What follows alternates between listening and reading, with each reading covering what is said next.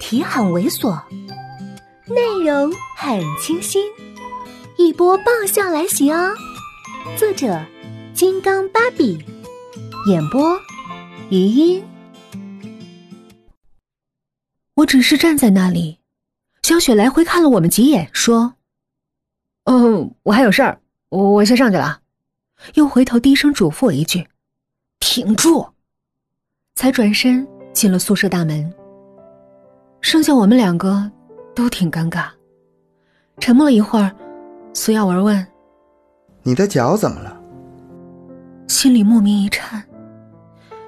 其实脚上的伤已经好了很多，穿着球鞋走起路，已经看不出什么异样。正常的，连小雪都忘了问。可是他却能看得出。正如他的脸稍显消瘦，他的眉宇之间。隐隐有些沉郁。这些细微的差别，只消一眼，我也能分得清楚。或许是因为从未曾忘记过的缘故，我稍稍缩了缩脚，微笑。啊，前段时间烫着了，现在都已经好了。他蹙眉，怎么还是这么不小心？这句话说的就有些暧昧了，我只能眼睁睁的看着他掉在地上，没有去接的勇气，只能听而不闻的没话找话。嗯，你怎么在这儿？他眼神游离了一下，也笑了笑。哼，正好路过这里。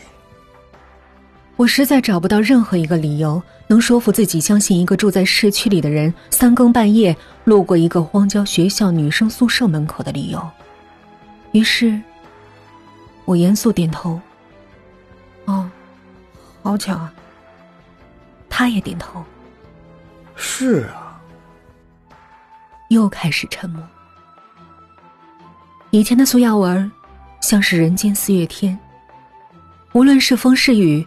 都恰到好处，让人舒服妥帖。可是现在的他，更像是一个质子立场的化学武器，将周遭的空气都变得巨石一样的重。而我宁愿火星撞地球，游轮撞冰山，也不愿意僵局。我直截了当的、特别响亮的问：“你什么时候回家？回去你家小青梅身边。”我知道我是犟的像头驴，那就麻烦你不要在我面前晃晃悠悠，又注定让我吃吃不到的那捆草。他愣了一愣，声音低了下来：“还能回哪儿去？我这不是已经回来了吗？”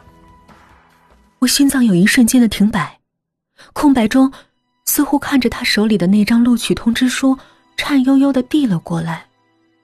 可是只递到了半路，他却又收了起来，脸上换成了客套而疏离的笑。这么晚了，我也该走了，你先回去吧。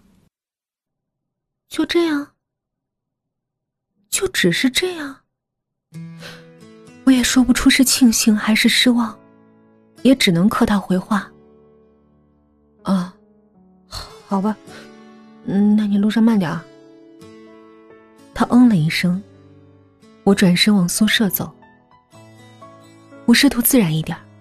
可是背部因为僵硬而笔直，只能加快脚步。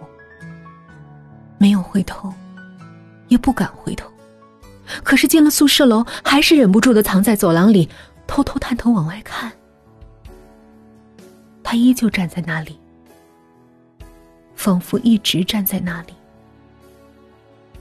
宿舍外昏黄的路灯，把他的身影拉成了一个寥落的曲线。而他的眼，像是蒙着重重的雾气，惘然的看着这边，看了很久，很久，终于还是走了。本集播讲完毕，再见。